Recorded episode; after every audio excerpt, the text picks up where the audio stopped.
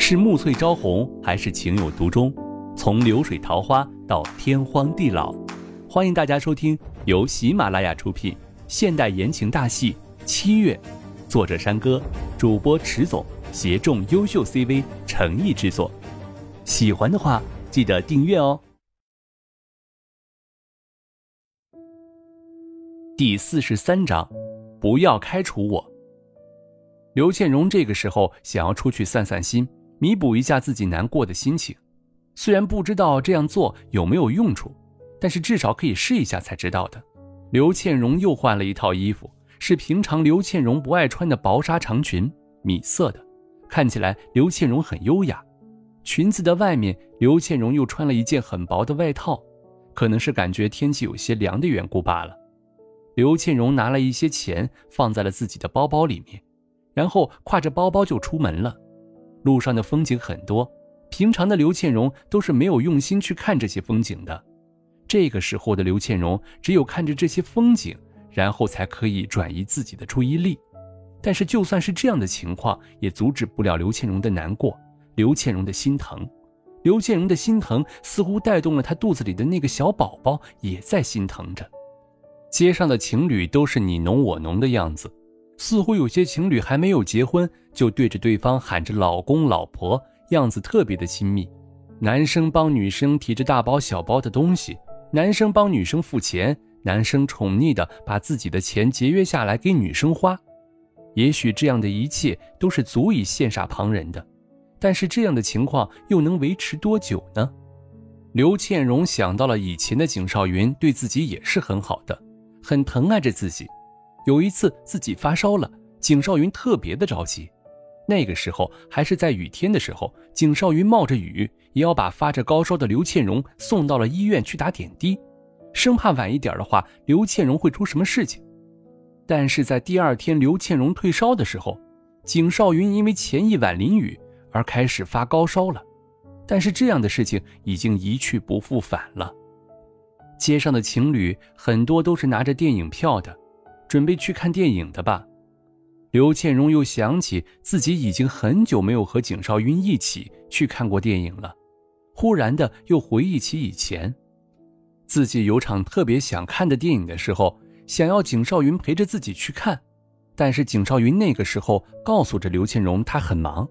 可能没有时间去陪刘倩荣。当刘倩荣听到这个消息的时候，面色是非常的失落的，以为真的是看不成电影了。但是景少云却突然的就出现在了刘倩荣的面前，手里还拿着电影票，说，说着给了刘倩荣一个惊喜，然后邀请刘倩荣一起去看电影。这些都是景少云曾经给予刘倩荣的感动，这些都是刘倩荣记忆犹新的感动。但是，越想到这些事情的时候，越是让现在的刘倩荣有着一种巨大的落差感。这种落差感让刘倩荣现在的心情很低落。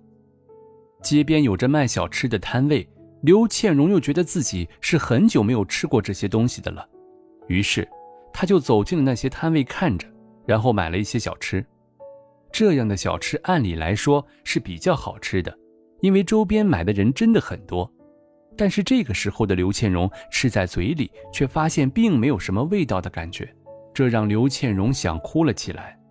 但是由于是在大街上面，所以刘倩荣忍住了自己想要哭的欲望，继续吃着小吃，努力地感受着这小吃的美味。最终，刘倩荣为了自己肚子里面的孩子的安危着想，是不去想护理头发了。现在的自己也是很好的，已经失去了景少云了，所以再也没有必要去做什么不自然的改变了。刘倩荣这么想着，倒也是释怀了。上班的时候，由于上次晕倒的事情，经理找到了刘倩荣去谈话。小刘啊，要是你身体支撑不住的话，就先别做了，好好的回家休息去吧。经理看着似乎并没有怎么恢复神情的刘倩荣，说着。刘倩荣听到了经理这么说，顿时有些担心了起来，觉得经理是要开除自己了。但是现在的自己是不能没有这份工作的，于是刘倩荣有些眼泪朦胧的看着经理，经理，然后说道：“我们家的事情，也许你是知道的，新闻有的也都报道过了。我现在真的是不能够不工作呀，我自己是要生活的，所以经理，你千万不要现在开除我。经理听着刘倩荣这些感人肺腑的话语，也是有些不忍心的，开始很同情他了，于是让刘倩蓉继续工作，经理则在很多情况下帮助着她，很多的业务知识，经理都会亲自去教刘倩蓉，并且不让她做太累的事情。加班也没有刘倩蓉的份儿了，于是公司里面谣言四起，都是传关于刘倩蓉和经理的绯闻。